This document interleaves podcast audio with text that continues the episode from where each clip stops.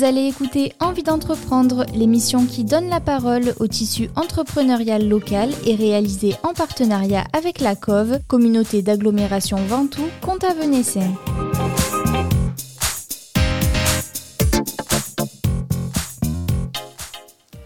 Bonjour à tous et bienvenue dans cette nouvelle émission d'Envie Entreprendre. Aujourd'hui, nous allons parler de gourmandise. Notre invité est Pierre Jouveau de la maison Jouveau. Bonjour. Bonjour. Merci euh, d'avoir accepté l'invitation pour parler de votre entreprise. Alors, beaucoup de choses, il se passe beaucoup de choses dans la maison Jouveau, mais avant peut-être parler euh, de, de, de cette entreprise qui est une entreprise familiale et qui est implantée depuis longtemps maintenant à Carpentras. Alors oui, oui, oui. Alors d'abord, d'abord, je voulais remercier de, m'avoir invité. Moi, ça me fait vraiment plaisir, surtout que maintenant, euh, nous sommes voisins. Oui. Donc voilà, je suis à peine à 500 mètres, donc ça, c'est parfait. Euh, ravi de venir faire une émission sur cette radio. Moi, nous, on vous écoute depuis le début. Moi, vraiment, depuis le tout début, je me souviens des toutes premières émissions. Et euh, on a trouvé génial au labo de, enfin, d'avoir une émission vraiment carpentracienne. Donc ça faisait longtemps que je voulais venir. Donc merci beaucoup. Ça me, ça me fait très plaisir.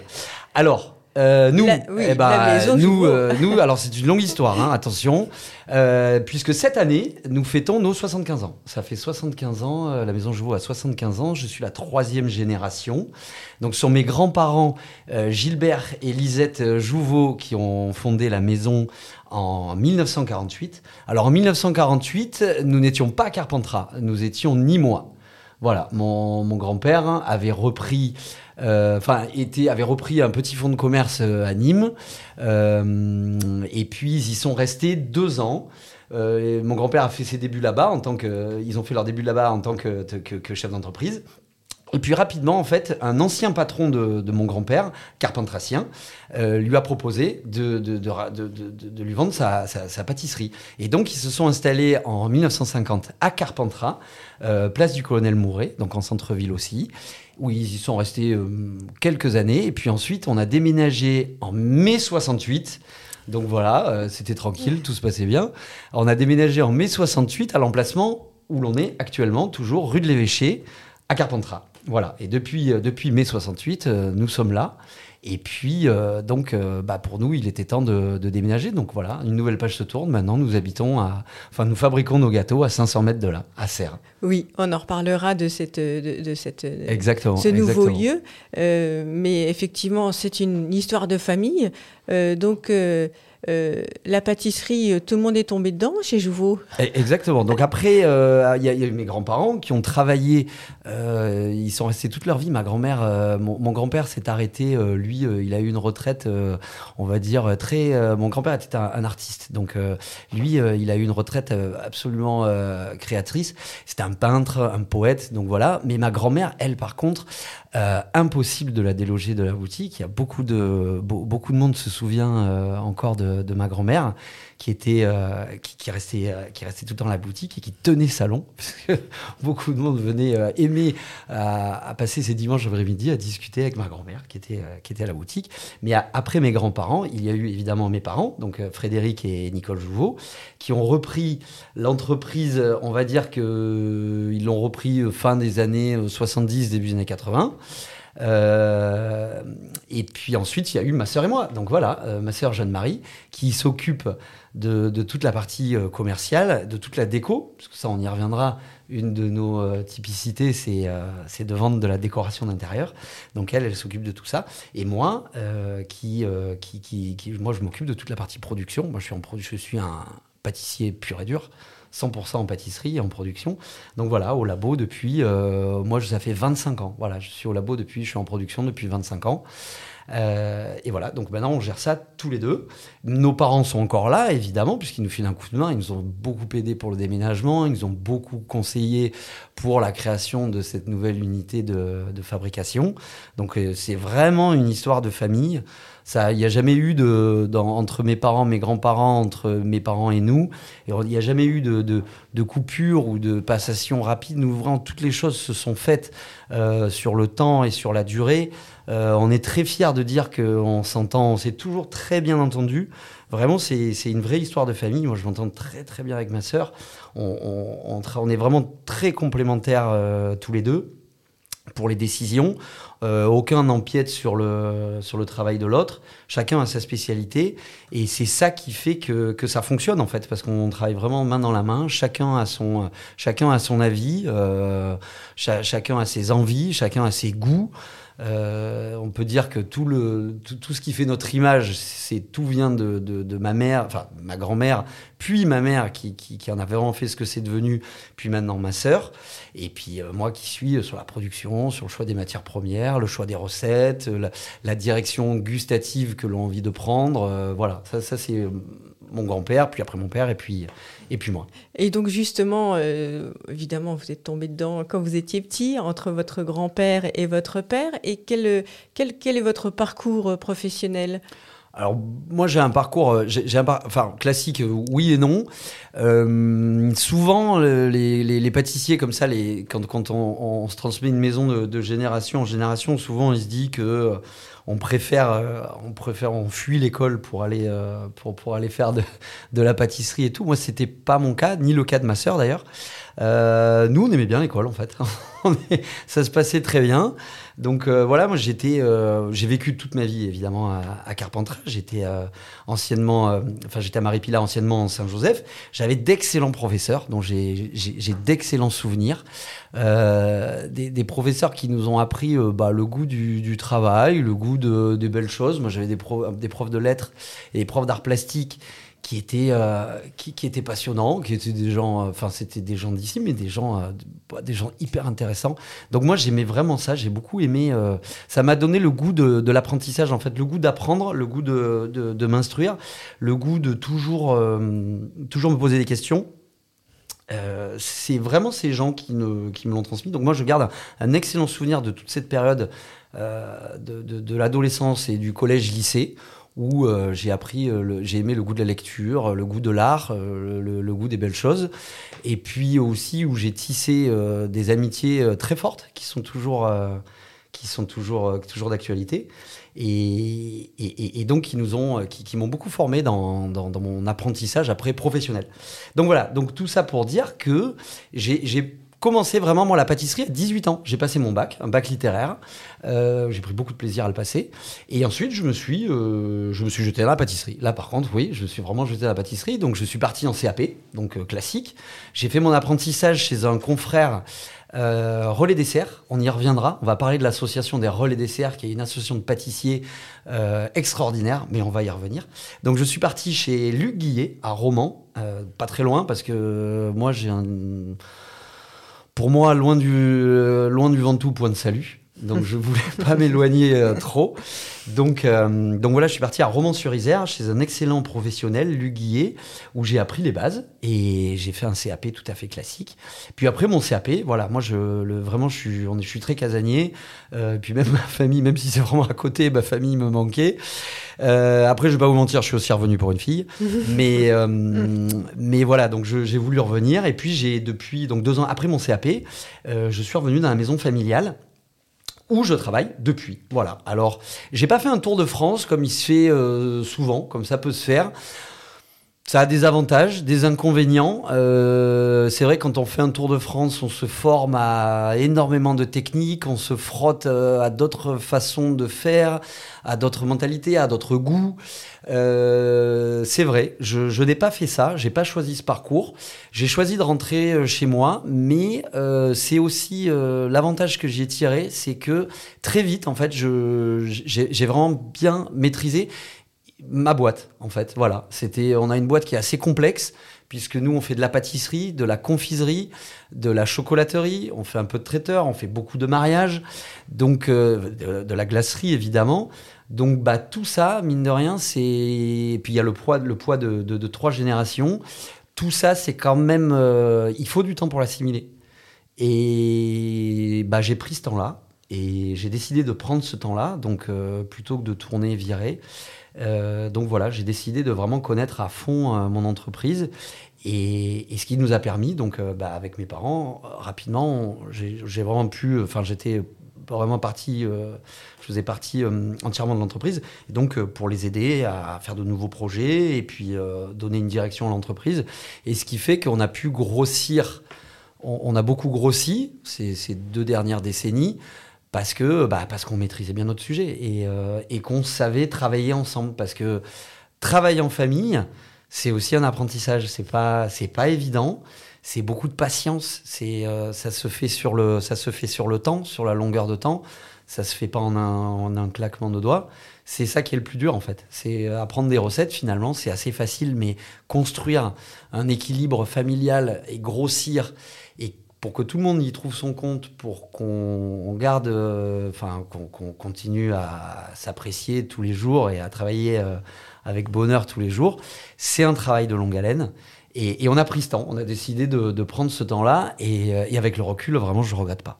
Alors c'est une belle réussite parce qu'il faut trouver une harmonie entre la vie familiale, parce que vous travaillez en famille, et l'affect qui est mêlé au travail. Exactement. Parfois c'est un peu c'est un peu détonnant comme comme, comme cocktail, mais là ça se passe très bien et chacun peut exprimer sa créativité. Autant votre sœur dans tout ce qui va être un petit peu vente, marketing, euh, produits de boutique, euh, décoration, et vous plutôt euh, ben on va dire les mains les mains à la pâte, à élaborer peut-être des nouvelles recettes pour pouvoir euh, bah, toujours être dans la nouveauté, dans la créativité, de, de, de se de se renouveler. Voilà. Et de pour les clients. euh, voilà. Et de et l'écoute des clients euh, l'écoute des nouvelles tendances tout ça. Donc c'est c'est tout c'est ce dialogue et ce, cette ambiance qu'on a décidé de enfin qu'on a décidé qu'on a qu'on a construit qui, qui nous permet d'arriver à ça. Alors après, pour revenir à l'historique, donc euh, nous en, en, 1995, on a ouvert. Alors mon père, moi j'étais encore au collège.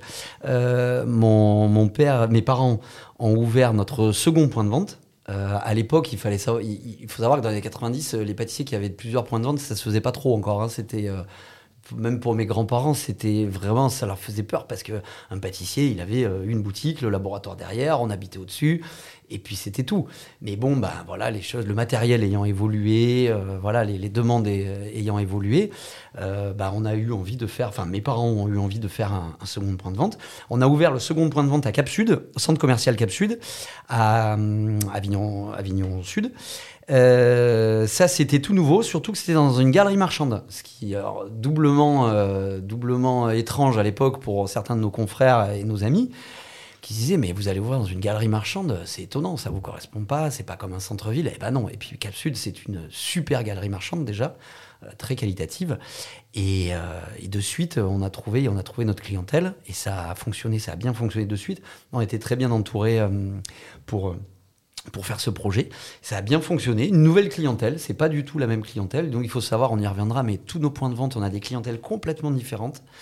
Euh, c'était une nouvelle clientèle, mais euh, qui, a, euh, bah, qui, a apprécié, Dieu merci, qui a apprécié nos, nos produits. On s'est bien, euh, bah voilà, on a fait connaissance avec cette clientèle et puis, puis ça, a bien, ça a bien roulé dès le début.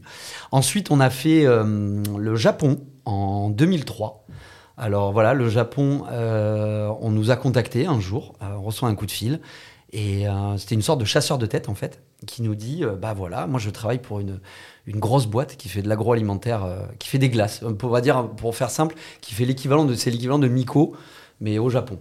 Euh, qui fait une boîte industrielle et il voudrait faire, euh, il voudrait investir dans une, dans une pâtisserie artisanale et avec une image typique provinciale française. Voilà. Il voulait pas quelque chose de parisien. Il voudrait pas quelque chose avec une image de, pâtisserie parisienne. Il voulait quelque chose de typicité régionale. Donc il me dit voilà, rendez-vous tel jour à Paris. Euh, vous amenez vos produits, du packaging, euh, préparez votre petit speech, et puis bah, il y aura une sorte de petit concours et euh, petit examen de passage. Et puis, puis voilà, bah, nous on a fait ça un peu, bah, un peu freestyle. Hein. Et puis, bah, il se trouve qu'on a réussi à, on a gagné le, on a été choisi. On a été choisi, ils nous ont appelé un mois après, ils nous ont dit bah, c'est vous. Donc ça c'était en 2002 et en 2003, bah, un an après, on ouvrait la première pâtisserie dans un dans, une espèce de grand, c'est comme les hum, un peu des, comme, des, des, bâtiments un peu comme le, Bon Marché ou les Galeries Lafayette euh, à Paris, c'est-à-dire voilà des très grands bâtiments dans lesquels il y a des y il y a tout un étage dédié à l'alimentaire. Et nous, on a eu notre premier petit corner dans, euh, au Japon. Donc, voilà, Donc là, c'est une nouvelle aventure, mais là, sur un autre continent, à des milliers de kilomètres de Carpentras. Ah euh, marché asiatique, euh, c'est pas du tout la même chose, ah c'est pas les mêmes goûts. Non, non, non, non, tout est, tout est différent. C'est vraiment, vraiment, vraiment très différent. Nous, ça nous a fait. Alors, déjà, moi, j'étais, je suis parti là-bas en 2003, donc j'étais jeune, hein, j'avais 23 ans. Euh, c'était euh, c'était tout nouveau pour nous. On partait aussi avec un petit complexe d'infériorité parce que euh, petite boîte carpentracienne, on des artisans, nous on connaissait pas tout ça. Et même si moi je voyageais pas mal, mais voilà, travailler avec nos partenaires, c'est une, immense boîte très hiérarchisée avec des protocoles, tout ça qu'on n'avait pas du tout nous. Et puis moi j'avais 23 ans donc j'étais tout fou. Et donc on est parti. donc je suis parti avec Laurent Lesage de, la pâtisserie Le Sage euh, anciennement qui était à Sarian. Euh, on est parti tout parce qu'à l'époque il était chez nous, il travaillait chez nous, et on est parti tous les deux avec sa compagne, enfin tous les trois du coup, et, euh, on a monté ça, on a monté Jouve au Japon tous les trois. Alors ça a été, ça, a été très folklorique, mais c'était super. C'est un excellent souvenir, un excellent souvenir. Et donc depuis 2003, on, a nos pâtisseries au Japon. Maintenant on en a cinq. ça a été très compliqué au début. Ça l'est beaucoup moins depuis qu'on a rencontré notre chef français, euh, Ludovic Savary, qui est un, Français installé au Japon, euh, lui depuis, euh, bah, au début, pareil, depuis le début. Il a passé son service militaire en France, à l'époque où on faisait le service militaire, et puis il a, trouvé, il a vu une annonce dans son CFA, là où le, centre de formation des apprentis, pour un poste de pâtissier au Japon. Il est parti. Euh, il, a travaillé chez le premier pâtissier français euh, installé au Japon, euh, qui s'appelait Doucet, qui était un confiseur et il faisait de la biscuiterie. Et puis, et puis après, il a fait sa vie au Japon, et famille japonaise, tout ça. Puis quand on l'a rencontré aux environs de 2010, et c'est lui qui nous a sauvés en fait, parce que c'est vraiment lui qui a été notre interprète avec la culture japonaise, dans le sens, lui, il savait ce que les Japonais aimaient. Euh, ils savaient ce qu'ils aimaient pas. Donc, euh, nous, ça faisait déjà 7-8 euh, ans qu'on était au Japon. Il a pris tout notre cahier de recettes. Il a dit Bon, ça, on garde, ça, on garde pas. Ça, on va garder, mais on va changer. Voilà, ça, il faut pas faire ce décor, ça va pas plaire. Ça, c'est la texture, c'est pas bien. voilà, il, c'est lui qui. C'est parce que nous, on savait pas ça on savait pas. Nous, ils nous ont juste demandé, bah, faites vos recettes et puis, et puis ça ira très bien. Mais en fait, on s'est vite rendu compte que ça n'allait pas. Ça, on pouvait pas adapter les mêmes, les mêmes, les mêmes textures de gâteau. Euh, c'était pas les mêmes goûts, la sucrosité, tout, tout, ça, c'était différent. Et, au début, on comprenait pas.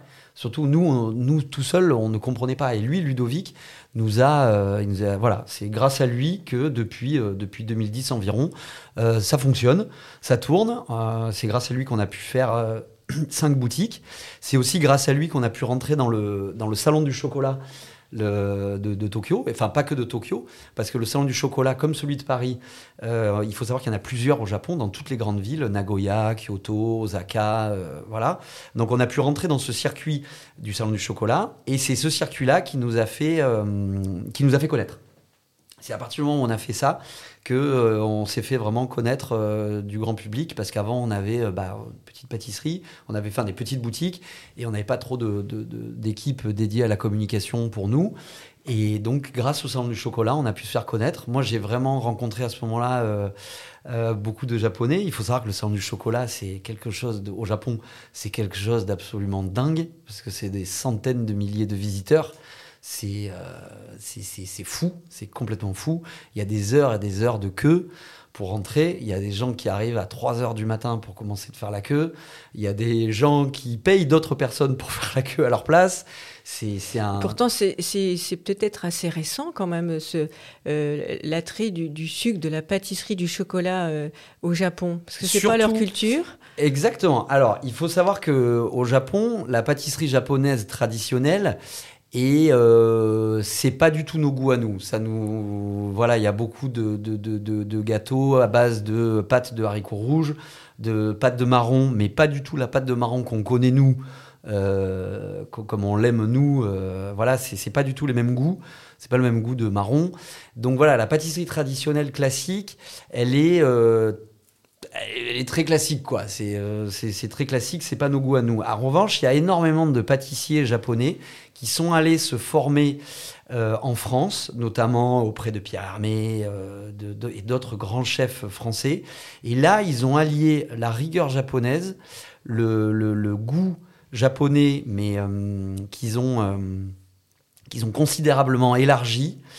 Euh, avec les techniques françaises euh, et, les recettes françaises. Et là, ça a donné un, résultat absolument extraordinaire. Vraiment, on peut dire que euh, les pâtissiers, les, grands pâtissiers japonais font partie des meilleurs au monde.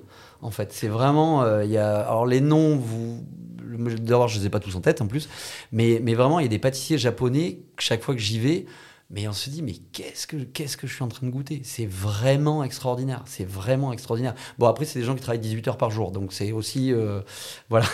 On peut pas, on peut pas forcément toujours se comparer avec les productions des pâtissiers japonais parce qu'ils n'ont pas tout à fait les mêmes règles que. les mêmes normes de travail que nous. Mais, euh, mais bon, voilà. On, on goûte là-bas des choses extraordinaires. Donc, il y a eu un engouement pour cette pâtissier pour cette pâtisserie euh, franco-japonaise, on va dire, et notamment, je le répète, grâce à Pierre Armé, qui a été un ambassadeur extraordinaire de la pâtisserie euh, française au Japon. Et ils ont découvert le chocolat. Et le chocolat, donc pour eux, c'est nouveau. Euh, enfin, c'est nouveau, relativement nouveau. Et ils sont extrêmement curieux. Les Japonais sont très, très, très curieux d'un point de vue gastronomique. Ils sont vraiment friands de tout. Bon, après, il y a des choses qui vont fonctionner, qui vont pas fonctionner. Mais, mais ils vont goûter, voilà, sans a priori. Et, et, ça, c'est, génial. Donc moi, là-bas, j'ai vraiment appris bah, à discuter, enfin à discuter, pas à discuter, mais euh, à connaître les Japonais, à connaître leur goût. Et euh, ça a été un échange euh, vraiment, vraiment, vraiment très intéressant.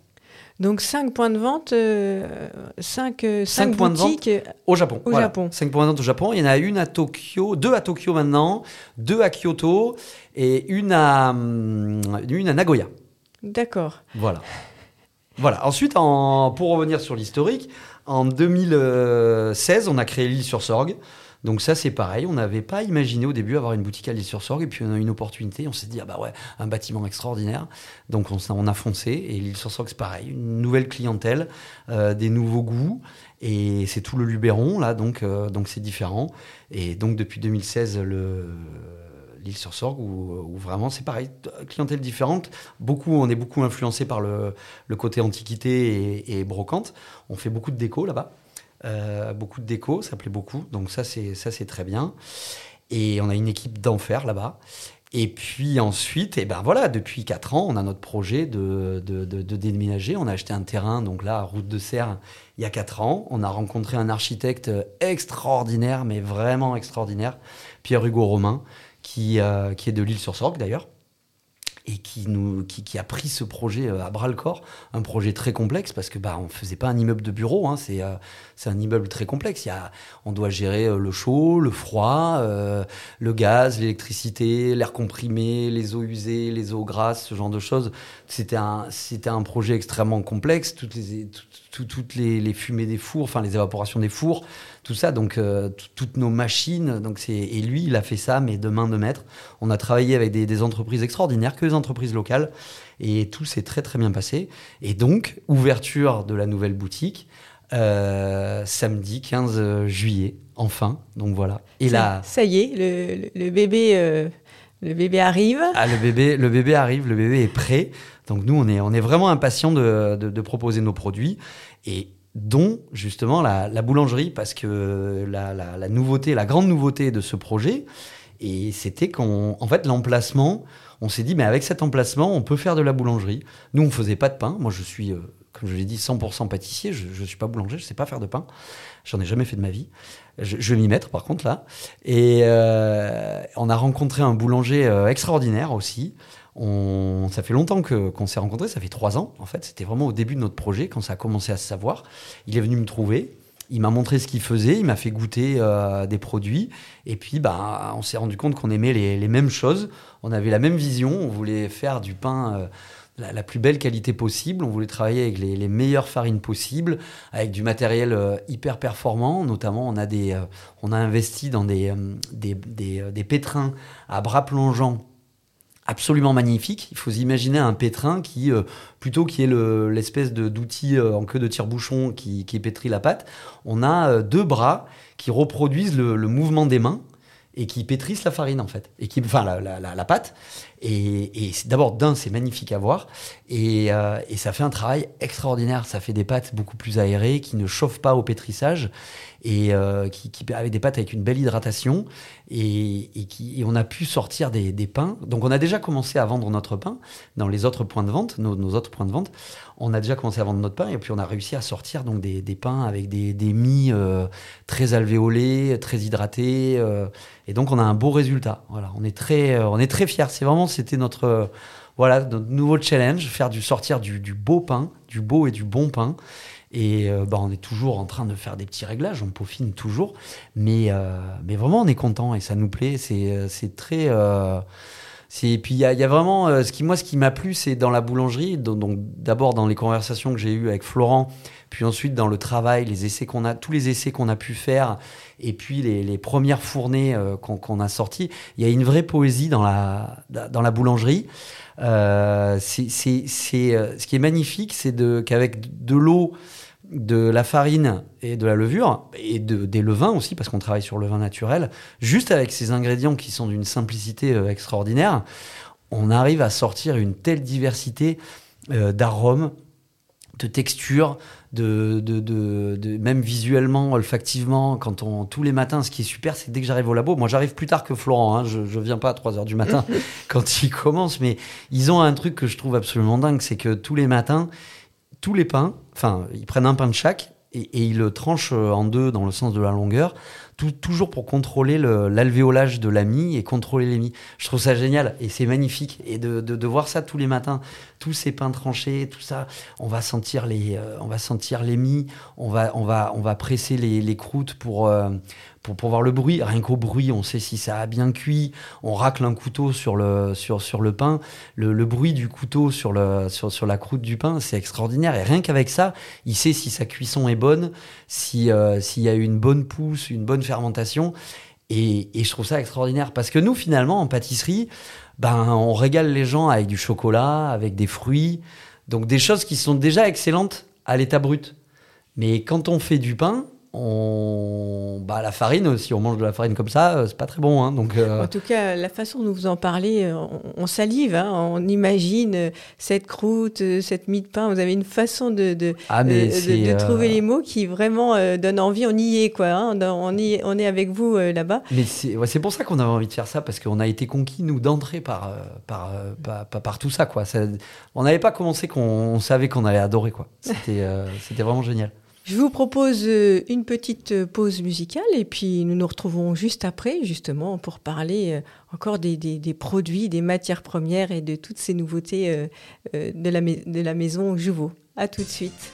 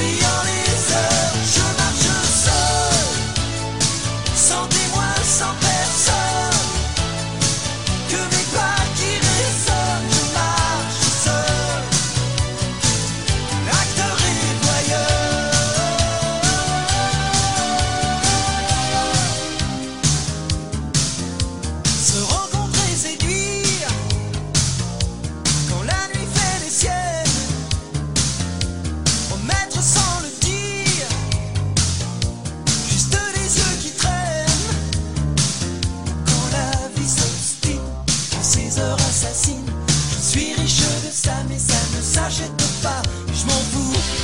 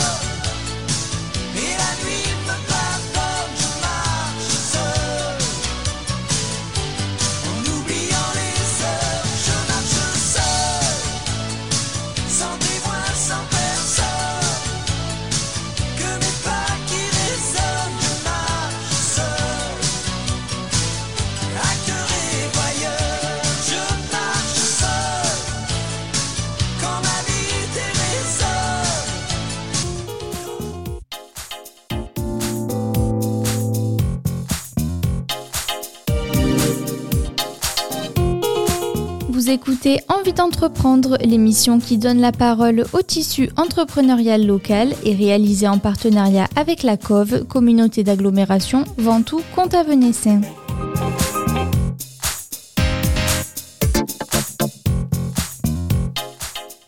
Nous sommes de retour avec euh, Pierre Jouveau qui représente euh, la maison Jouveau de Carpentras. Euh, dans une première partie, on a vu que vous aviez déjà beaucoup de points de vente, donc 5 au Japon et puis euh, ici en France, il y a Carpentras. Voilà, Carpentras, la maison mère. Voilà, qui sur Sorgue. Qui évidemment va rester. Euh, parce que déjà, il y, a des gens qui nous demandent Mais est-ce que vous allez fermer la boutique du centre-ville? Bien sûr que non. Non, mais c'est la boutique de ma grand-mère. Jamais j'irai la fermer quand même.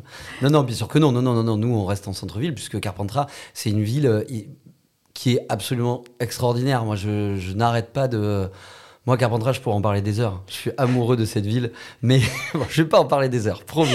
Mais voilà, mais euh, évidemment, la boutique du centre-ville reste ouverte. La boutique reste avec euh, tout, tout, ce qui est, tout ce qui est présent déjà maintenant. Donc rien ne change pour Carpentras Centre. Non. Par contre, vous nous en avez parlé tout à l'heure. Il y a euh, donc une boutique à Lille sur la Sorgue. Une boutique de Lille sur la Sorgue. Cap Sud Cap Sud, centre commercial Cap Sud. Voilà, et puis euh, une autre. Euh, et puis on a aussi, alors la toute petite dernière, c'est euh, c'est la boutique des Halles. Parce que ça faisait des années qu'on avait envie de s'installer au Halles d'Avignon, parce que moi j'adore cet endroit. Bah, c'est vraiment un lieu mythique de la gastronomie hein, quand même, parce que vraiment il y a des commerçants extraordinaires. Et donc on a réussi il y a trois ans, ouais, voilà, à peu près trois ans maintenant, d'avoir un, un, petit emplacement. Et donc on est ravis d'être au Halles d'Avignon. Voilà. D'accord. Et donc l'ouverture du nouveau. La boutique, la nouvelle le boutique. 15 juillet. Voilà, route de Serre, euh, à côté de l'agence euh, Maurice Garcin. Euh, ouverture le samedi 15 juillet. Donc on a hâte de, de, de, de recevoir tous nos nouveaux clients. On va retrouver tous vos produits phares, toute la pâtisserie. Exactement. le, le, le, le, côté boulangerie. La boulangerie. Ça, c'est quelque chose de nouveau chez oui. Voilà, la boulangerie, tout un assortiment de pain. Il y aura aussi un endroit où on peut s'asseoir, euh, boire, déguster ou... Oui, tout à fait. C'est comme, euh, comme pour toutes nos, toutes nos autres boutiques. Euh, il y a un coin salon noté. il y aura des tables, les boissons chaudes, les boissons fraîches, notre limonade, nos thés glacés. Voilà, comme, comme dans les autres boutiques. Et puis, euh, bah, j'ai vu qu'il y avait quand même un des produits euh, parmi tant d'autres qui sont quand même euh, marqueurs de votre, de votre famille. C'est quand même la confiserie, les fruits confits. Exactement, oui, ouais, ouais. les fruits confits. Nous, on, nous fabriquons des fruits confits. Ça aussi, c'est une vieille histoire, c'est une histoire de famille. c'est donc nous fabriquons nous-mêmes nos fruits confits, suivant vraiment une, une, vieille méthode et une méthode très artisanale. Alors, c'est Monsieur Bonneau qui nous a appris à faire les fruits confits. Monsieur Bonneau, c'était le, euh, confiseur de Carpentras. C'était vraiment... Euh, euh, Carpentras, c'était une ville de confiseurs. Il faut savoir qu'il y avait beaucoup de confiseurs avant, mais Monsieur Bonneau, c'était le pape. Et donc, il servait, euh, il servait la, la, famille royale de Monaco, il servait la famille royale d'Angleterre. C'était vraiment le, le, roi du fruit confit. Et quand il a pris sa retraite et qu'il a vendu son entreprise, au final, euh, il, enfin, il y avait personne après lui pour, pour il n'avait pas d'enfant pour reprendre la confiserie. Il a été obligé de vendre. Et euh, ben, il se trouve que comme il s'ennuyait euh, et qu'il s'entendait très bien, il était très copain avec mon grand-père, enfin avec mes grands-parents. Et donc, il a, euh, bah, il a appris à mon père à fabriquer les, fruits confits. Donc, euh, il nous a enseigné toutes ces techniques. Et faire des fruits confits, c'est facile. Mais par contre, si on ne sait pas faire, on peut euh, peut pas improviser. C'est vraiment une méthode, une méthode très précise de cuisson des, des, fruits. Et, donc, il nous a enseigné tout ça. Et donc, depuis les années 90, nous faisons nos, fruits confits. Alors, on a une gamme assez réduite, puisque nous, on a vraiment choisi de confier les fruits qui, ont, qui donnent le meilleur résultat, parce que tous les fruits ne se confisent pas et il y en a qui ont des résultats où finalement euh, ça n'a pas forcément un intérêt de le faire. Nous, on fait ben, dans l'ordre de l'année, on, commence en janvier avec euh, les clémentines, en, les clémentines qui viennent de Corse. Ensuite, on fait les fraises de Carpentras au printemps, évidemment. Euh, on confie des pagéros. Voilà la variété des pagéros. Ensuite, là, on va attaquer d'ici une semaine ou deux. On va attaquer avec les, on va faire les abricots. Alors l'abricot, on confie le rosé de Provence, qui est le, seul abricot qui peut se confier. Le rosé de Provence, c'est un abricot qui vient des baronnies. C'est vraiment un abricot qui est fait pour la confiserie. Voilà, si jamais chez vous, vous voulez faire de la confiture, faites-les, essayez de trouver des rosés de Provence. C'est avec ça que vous aurez le meilleur résultat. Ça a un goût, une fois cuit, qui, n'a rien à voir avec les autres abricots, avec l'oranger de Provence ou, celui qu'on appelle le polonais. Voilà, ça n'a rien à voir. Prenez des, des, des rosés de Provence. Bah, merci pour le conseil. Voilà. Ensuite, on fait durant l'été, on fait les figues. Alors les figues qui viennent, ce sont des figues blanches qui viennent de Salerne, euh, Salerne et Cotignac. Voilà. Ensuite, on fait les prunes. Les prunes viennent du Barou. Euh, ensuite, on attaque avec les. Oui, on fait les melons aussi. Les melons, évidemment, bah, qui, viennent d'ici, qu'on prend la maison, euh, la maison Gérin, qui sont, qui sont des amis en plus. Donc voilà, le melon. Euh, et puis ensuite, l'ananas, qui est le seul fruit qui, ne, qui n'est pas d'ici. et ananas, on le fait un peu quand on veut. Et on finit au, à l'automne avec les poires. Voilà, poires Williams. Euh, ça, c'est le dernier des fruits qu'on a fait pour C'est avec un sirop qu'on vanille. Donc ça, c'est ça, donne un goût un peu plus intéressant. Le fruit confit, il faut savoir que c'est pareil, c'est une, production passionnante qui se fait sur deux mois. Chaque fruit, on met deux mois à le confire. On va recevoir les fruits.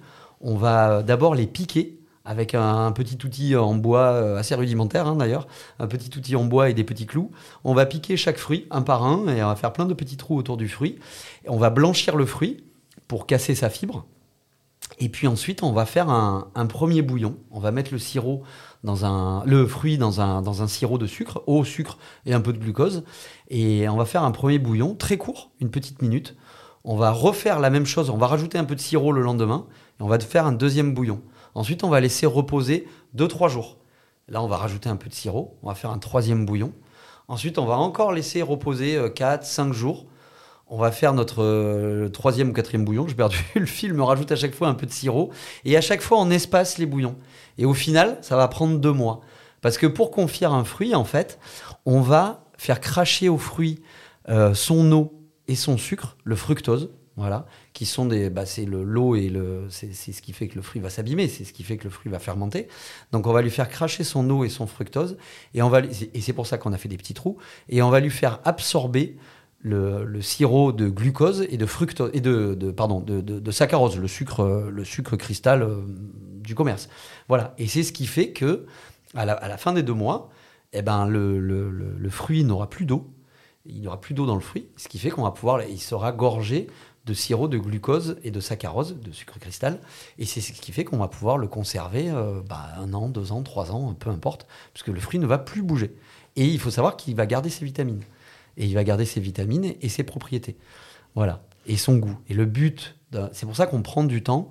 Le but du confisage, c'est que le fruit, enfin d'un confisage long et pas euh, rapide euh, pour vite avoir un résultat, c'est de garder l'acidité du fruit. Parce que c'est facile d'avoir un truc qui va être sucré et qui va avoir pas de goût. C'est plus difficile de garder le, goût du fruit et son acidité. C'est son acidité qui va, euh, qui va garder sa saveur. Donc voilà. Donc c'est cette vieille méthode et qui, bah, qui, qui fonctionne depuis, euh, depuis très longtemps. Donc tout un savoir-faire, hein, vraiment, euh, dans la maison Jouveau, tout un savoir-faire euh, de génération en génération que vous avez gardé. Et puis vous créez de nouvelles choses. Et contente, de, et contente de, de, perpétuer, voilà, avec l'apprentissage, par le biais de l'apprentissage. voilà, on enseigne toutes ces techniques qui sont absolument pas des secrets chez nous. Chez nous, il n'y a rien de secret, il n'y a aucun secret. Il y a tout ce partage. Donc, euh, donc voilà, on est, on est fiers de, de, de, Parce que les fruits confits, c'est vraiment le patrimoine gourmand de la Provence et particulièrement de Carpentras. Et du, enfin, du Vaucluse et de Carpentras. C'est vraiment notre patrimoine gourmand, notre patrimoine culturel gourmand. Donc on est vraiment fiers de, on est vraiment fiers de, le. Moi, j'aime montrer, euh, j'adore euh, faire des démonstrations de, glaçage de fruits confits. le glaçage, c'est la dernière étape du, confisage du fruit. C'est une étape uniquement esthétique où on va enrober tous nos fruits confits d'une fine couche de sucre cristallisé, ce qui va nous permettre après de les, de, les mettre dans des ballotins, dans des petites boîtes et de les vendre. Et, j'adore montrer cette technique euh, dès que je peux faire une démonstration pour montrer cette technique. C'est vraiment une technique. Euh, ancestrale, enfin ancestrale, traditionnelle, euh, naturelle. Euh, et donc, mm. moi, j'adore montrer ça. C'est pas des choses que les gens ont l'habitude de voir. Non, c'est sûr. C'est pas un truc qui se voit. Donc, de, nouvelles choses pour cet été. Et puis, est-ce qu'il y a d'autres projets en cours sans Alors là, on le mystère et les secrets? on, va déjà digérer ce, ce, projet parce que bah, notre nouveau labo, notre nouveau labo fait quand même 2400 mètres carrés. Donc euh, plus la boutique, plus une cinquième boutique euh, en France. Donc on va déjà digérer ça. Et puis on va trouver nos marques, parce qu'on a tous besoin de trouver nos marques dans toute notre équipe. Parce que c'est vrai que je ne l'ai pas dit, je ne le dis pas assez, mais on a vraiment une équipe extraordinaire. Donc euh, je travaille avec des gens qui sont passionnés et, qui, vraiment aiment ce qu'ils font. Et donc, mais voilà, il faut qu'on se laisse le temps maintenant de prendre nos marques. De, on, on a besoin de former de nouvelles personnes. Parce que si justement, quand on grossit, le risque, c'est justement c'est la dilution des savoirs. Et ça, moi, c'est toujours quelque chose qui m'a fait peur. C'est que c'est enfin c'est facile d'embaucher. Non, c'est pas facile d'embaucher, mais si on s'agrandit et qu'on fait rentrer de nouvelles personnes, c'est pas forcément des gens qui vont dès le début qui vont connaître notre philosophie d'entreprise, le matériel avec lequel on travaille, nos recettes, nos techniques, nos méthodes. Et donc il faut, c'est vraiment important de prendre le temps de, de, de, former euh, ces nouvelles personnes, ces nouveaux arrivants. Là, on a vraiment une équipe qui est, euh, qui est, qui est au top. Euh, qui sont, euh, moi ce que j'aime, j'ai parmi notre équipe, on a vraiment des, des, des des maîtres du savoir. C'est des gens qui, qui, connaissent notre maison depuis des années. Il y a beaucoup de, j'ai beaucoup de pâtissiers dans mon équipe qui sont là depuis avant moi. Donc, euh, donc ils connaissent notre boîte sur le bout des doigts. Une belle équipe. Donc ouais, vraiment, voilà, euh, voilà le, le, le, nouveau projet. Donc là, c'est plus un projet, hein, puisque ah ouais, non, ça, s'ouvre le 15 juillet. Et puis, euh, en attendant euh, de nouveaux projets, il y a déjà de quoi faire déjà ouais. pour là pour six mois, le temps de se remettre, de mettre tout, euh, de tout maîtriser. Euh. Exactement, on a du grain à moudre là. Ouais. D'accord. Eh ben, écoutez, merci beaucoup Pierre ben, merci euh, d'être venu plaisir. nous parler de ça parce que j'en ai l'eau à la bouche à la fin de cette émission. Et surtout les fruits confits, les nouvelles boulangeries, enfin bon voilà, tous les vous retrouverez tous les produits Jouveau dans n'importe quel point de vente, que ce soit à Carpentras ville ou le nouveau, euh, alors vous pouvez rappeler l'adresse. Hein, voilà, au 1050 avenue Saint-Roch. Voilà, Voilà. on est 1050 avenue Saint-Roch, la route de Serre. On est euh, vraiment euh, juste après le rond-point de, de la route de Serre. Idéalement placé où il y a un parking devant et c'est facile. Exactement. Voilà. Voilà. Eh ben merci beaucoup. Merci à vous. À bientôt. Au revoir. Au revoir.